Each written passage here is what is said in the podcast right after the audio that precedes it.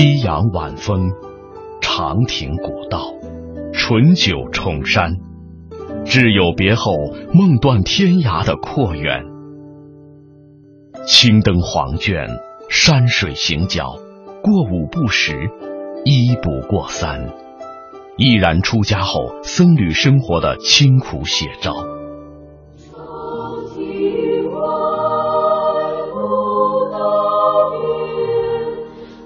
国学唱歌集、音乐小杂志、护生画集、绿超宗耀，从李叔同到弘一法师，他的名字让人追念英才辈出的五四，也让人怀想宁静素朴的僧门与广大慈悲的佛心。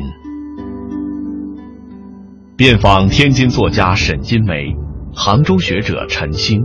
嘉兴藏书家吴浩然，孔子学堂特别制作《二十世纪个人史系列之认真的李叔同》。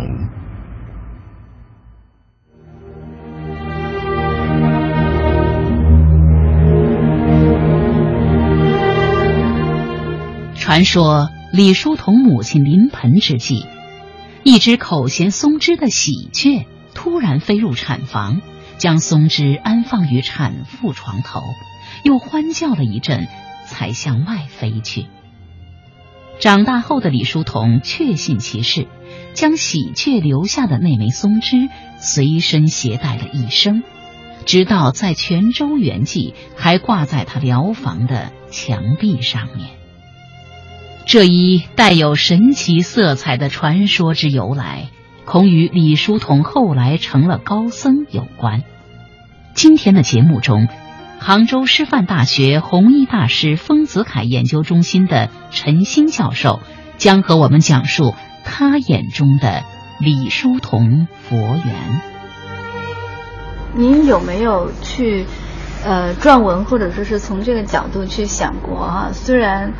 呃，我们有资料可查的，他跟鲁迅先生的交往似乎很少，但是就社会的影响力来说，李叔同他其实是在今天的社会里边被很大程度上忽略了的这样的。事实上，李叔同他对现当代的中国文化、思想、价值观各个方面的这个，包括艺术教育领域的这样一些呃影响和成就，事实上还没有受到足够的这种。重视，应该是这么讲，就是鲁迅也是一个伟人，李叔同也是一个伟人，他们用各自不同的方式，在不同的领域，在为中国的文化事业、也社会的进步事业做自己的耕耘。他们代表着不同方式方法的文化人，都对中国的社会文化事业做出了巨大的贡献。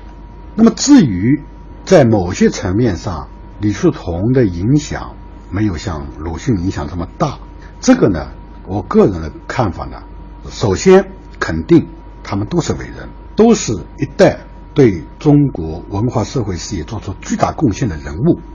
那么在不同的历史条件下和社会环境当中，可能有的时候更多的需要关注像鲁迅这样摇旗呐喊的人物。那么在有的时候。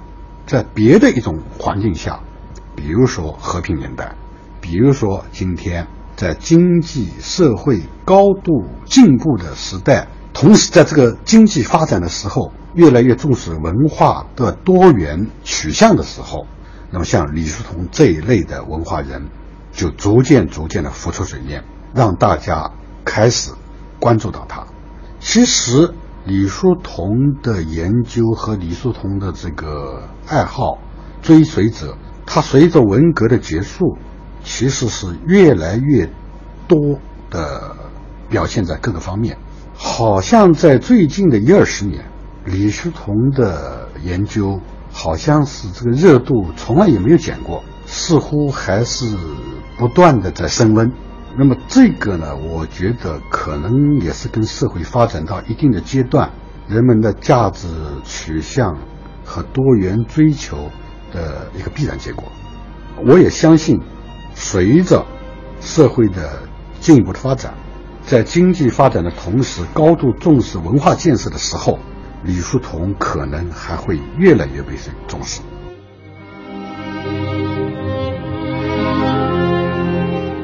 那咱们回到您说的不同的价值取向，回到那个年代哈，您说鲁迅是让暴风雨来的更冷冽些吧，摇旗呐喊式的人物，但李叔同在从事了一段时间的艺术教育的教学之后，就选择了青灯黄卷的这样的生涯，是某种程度上想用宗教的力量来改变他。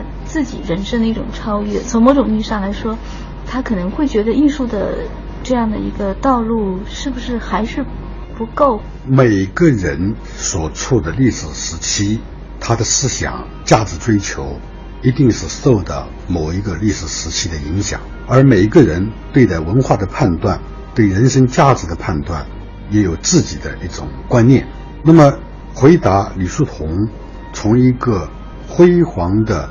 艺术教育生涯转向了佛门，在很多人的眼里，它是不可思议的。今天的研究者可能各有各的看法，社会上的民众对这个问题可能也会有各有各的看法。我回答这个问题的时候，往往是首先反问。我反问的一个问题是什么问题呢？首先问他：佛学是不是学术？那别人回答，他肯定承认佛学是学术。我再问，佛教是不是文化？回答的人也一定说佛教是文化。这个时候，我开始说了，既然是学术，既然是文化，总要有人去从事。如果没有人去从事，那么这个学术、这个文化不就断绝了吗？至于谁去从事，那是个人的事情。有的人选择永远。在艺术圈子里从事自己的事业，有的人选择从自己原来的事业进入到佛学的事业和佛教的事业，这是每个人的自自我选择。首先，我们承认它是学术，承认它是文化之后，就认为宗教的存在有它的合理性，宗教也一定对社会有的作用。我们再讲到李叔同，李叔同选择了这条路，正像您刚才说的，他有自己。很高的人生追求，你不能用别人的人生追求去要求李叔同的人生追求。他的人生追求就认为，从事了一段艺术活动之后，改造社会、拯救世界这么一个力还不够足，他要探索是不是还有他认为更为便捷的、更为有力量的这么一个领域。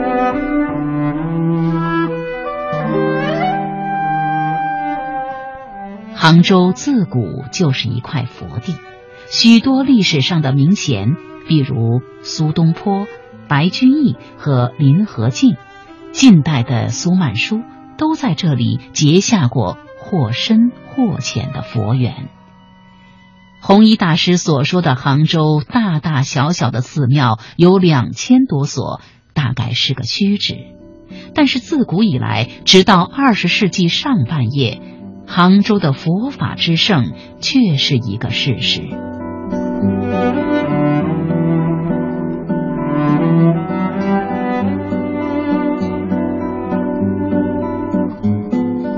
他开始并不信奉佛教，他到杭州虎跑去断食，是看了日本的杂志，说断食可以修身养性，可以治疗疾病。他当时神经衰弱。他觉得我去试一试，也许我的病会好，所以他到虎跑去断食，跟信仰没有关系，纯粹是抱着试试看的这么一个心态去断食。您自己断食过吗？我没有。您的身边有过这样的？有有有。嗯。就是比如说身体不好了，嗯，经过三五天的短暂的断食，它可以起到一种把身体垃圾排完排完，同时新的毒素不进去。他自己的身体，身体自己会调节，他有他的一定的科学道理。那么李叔同选择的断食地点是一个契机，因为虎跑这个地方当时是大慈定慧寺，是个佛门。他在那边断食前后十几天，他在十几天当中体验到了佛教寺院当中的那种环境、那种氛围，他看到了出家人的生活，他开始对这样子的生活状态有所兴趣，但是仍然谈不上佛教信仰。回来以后，因为发生兴趣了，所以他要找一些佛教的书来看，来探索这样的环境、这样的境界，他是用一种什么样的思想理论在支撑着。这个时候，他跟他的好朋友马一夫就经常在探讨这个问题。马一夫去介绍他读一些入门的书，他看了以后，他觉得这个不妨是一个可以追求的领域。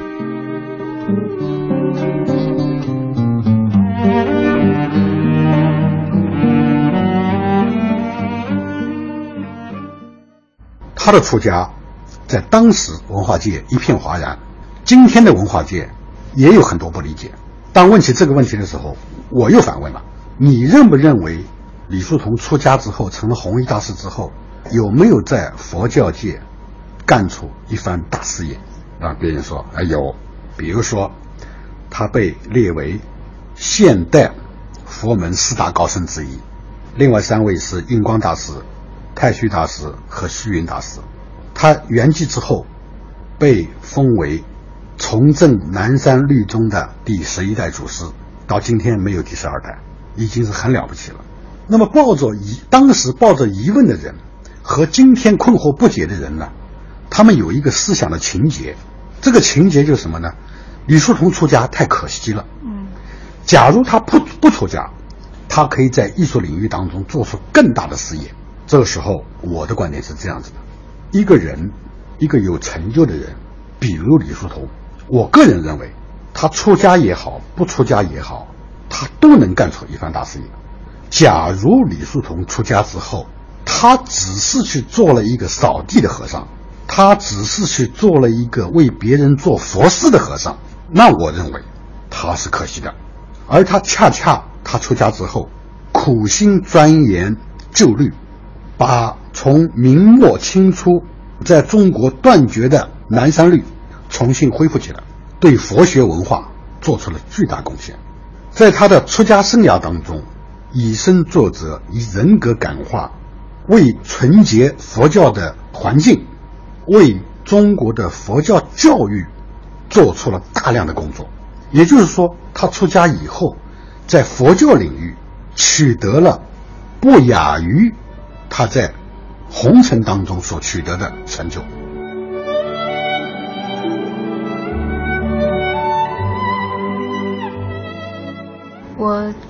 再请您说一些出家以后的一些细节的故事，包括大家可能。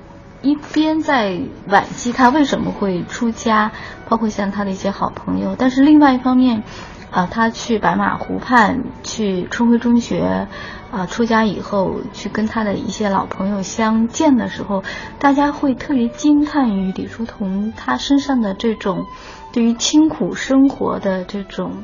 包括他用的旧毛巾，包括他的被褥，就是其实出家是很苦的一件事情。这个好像在很多时候可能被人忽略掉了。所以就像您说的，他做一样像一样。每一个出家人，他当然会有各自的不同的性情，不同的生活方式。那么作为李叔同来讲呢，他呢，首先从一个总体我们看待出家人的这么一个状况来看呢。当然就是清净无为，比如说清心寡欲吧。但是你别忘了，李叔同他是学律宗的，而律宗当中呢分新律和旧律。新律，也就是说明末清初以后，中国佛教界的律宗这个派宗派，一般是按照新律来要求出家人的生活和出家人的这个修为。而李叔同呢，他是致力于重振旧律。就是唐代道宣律师开创的那一派的律宗，到了明末清初就没有人再继续下去了。就是说，这个旧律呢，它的戒律非常繁杂，要求非常的严谨。李叔同自己既然选择了要重振南山律宗，他自己的生活方式自然就要按照旧律的要求去做。假如你去把南山律的条文去读一遍的话，你就知道李叔同的生活当中的点点滴滴，都是严格的在按照律宗的要求去做。旧毛巾已经有很多破洞了，要用，这个就是一种节俭的表示。生活的环境、住的房子简陋，这是品德的象征。坐在一个椅子上，首先要往地下把这个地椅子呢，在地下靠一下。它的目的呢，是怕有蚂蚁或者小虫爬在了这个藤椅的缝隙里，自己坐下去以后不小心给它压死了。所以说要要让小虫先走掉，自己再做。种种的一言一行、点滴小事，都是非常非常的严肃的。按照旧律的要求在那边行事，那么一般人不太了解弘一大师所从事的佛学研究和佛学追求，当然就把它当成一个比较新奇的事情在看待。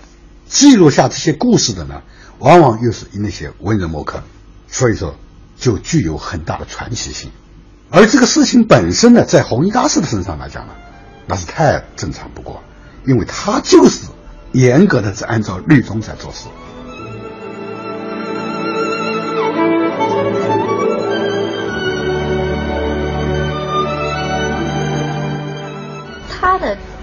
观，嗯，他的爱情观，嗯嗯，一直都在各种传记当中被淡化。就您这么多年的这个呃研究来看，嗯，他。确实是一个大师，确实是一个伟人，但他同时也是一个人，对吧？嗯嗯。是人，他肯定就会，就我们看不到这一面。现在是，嗯，那一面是什么样的？嗯，这么讲了啊，就是李叔同呢，他是一个对女性非常尊重的一个人物，体现在他对跟女性朋友的交往，体现在他对自己母亲的爱。嗯。一直到出家之后，也表露出对母亲的爱。所以说，他对女性是非常尊重的这么一个文人雅士，在他年轻的时候呢，对爱情呢也是有执着的追求的。你比如说，他的原配夫人，应该讲跟过去中国的旧式文人的婚姻情况是大致相同，是从母之命娶了他的原配，应该讲，并没有实质上的感情基础，感情基础也谈不上。当时作为一个非常进步的一个知识分子的一种爱情追求，在原配身上也没有实现，只是组成了一个家庭而已，生了孩子而已。所以他在上海的文化圈子里，跟很多艺妓进行交往的时候，不管他交往到什么程度，都是可以理解的。为什么呢？是出于一个年轻人对爱情或者对男女之情的一种向往。和追求，因为他在他的原配身上，除了家庭生活以外，他并没有精神层面上的爱情追求。等于说他在上海当时的也是过过一种公子一样的生活。那肯定的，这是肯定的，这是不容回避的。因为这个上海有个名妓叫做李萍香，呃，张思钊写了一个《李萍香传》，《李萍香传》的序言是李叔同写的。李叔同在这个序言当中，把这个艺妓的存在。的合理性，艺妓对社会进步的这么一个促进作用，以及男女之间文人雅士跟艺妓交流的正当性，他都讲得非常棒，非常清楚。所以说，这段生活是不容置疑。在他的作品当中，有留下了大量的和艺妓唱和的诗词。那么，我认为这种交往是非常正常的。然后到了日本，找了一个日本的女孩子。那么现在把她说成是情人也好，或者是日籍夫人也好，都没关系，反正就找了一个日本的女性，嗯，而且带回了中国，我认为也无可厚非，因为接受了新思想的么一个一个知识分子，他追求自己的爱情生活，否认过去的这个封建式的包办婚姻，我认为是正进步的表现。没有什么可可可受指责。那个年代这种情况，而且那那个年代这种情况非常多。对，你去查查鲁迅，你查查老舍，你查查巴金，都是这个情况。所以说那个是非常正常的。那么至于后来出家了，要把这个日本的夫人劝回回日本，这个似乎从这个男女情感上似乎有一些绝情，但是你从佛教的教义上来讲，那又是正常的。那么，濮存昕在演这个《一轮明月》的这个电影的时候，编剧和他们共同策划了一个台词，我认为这个台词可以把这个问题呢解决掉。我们从佛教的教义上来讲，当然是不能不能有婚姻关系，但是从红尘来讲，两个人处的好好的，感情非常深厚的一对夫妻，就一定要让他回日本，自己就出家了，很多人接受不了。所以我认为他那个台词设计的非常好。当这个日本女性跟红衣告别的时候，当日本女性问起：“你真的要我走吗？你真的还爱吗？”等等这些话的时候，红衣回答的话就是一句话：“爱是慈悲。”也就是他把这个慈悲，他已经把它放大成一个佛佛教概念，等于说是站在更高的一种境界上的对爱的一种理解。爱情变成了爱，爱情变成了爱，对。然后这个爱是什么？爱是慈悲。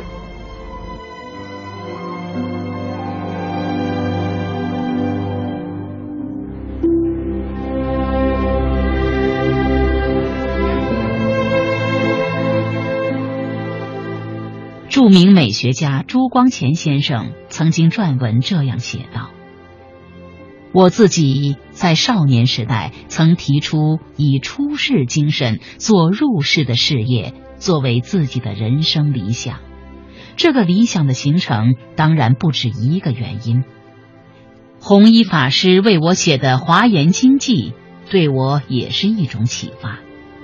佛终生说法都是为救济众生。”他正是以出世精神做入世事业的。入世事业在分工制下可以有多种。弘一法师从文化思想这个根本上着眼，他持律那样谨严，一生清风亮节，为民族精神文化树立丰碑。学者陈兴认为。将出家修行作为自己人生头等大事的李叔同，在那样一个民族屈辱、内外交困的喧嚣年代，是一种超越世俗价值观的悲壮的追求人生价值的表现。他向往佛教世界的深广宏大，他在那里面找到了属于他自己的，而不是别人的精神归宿。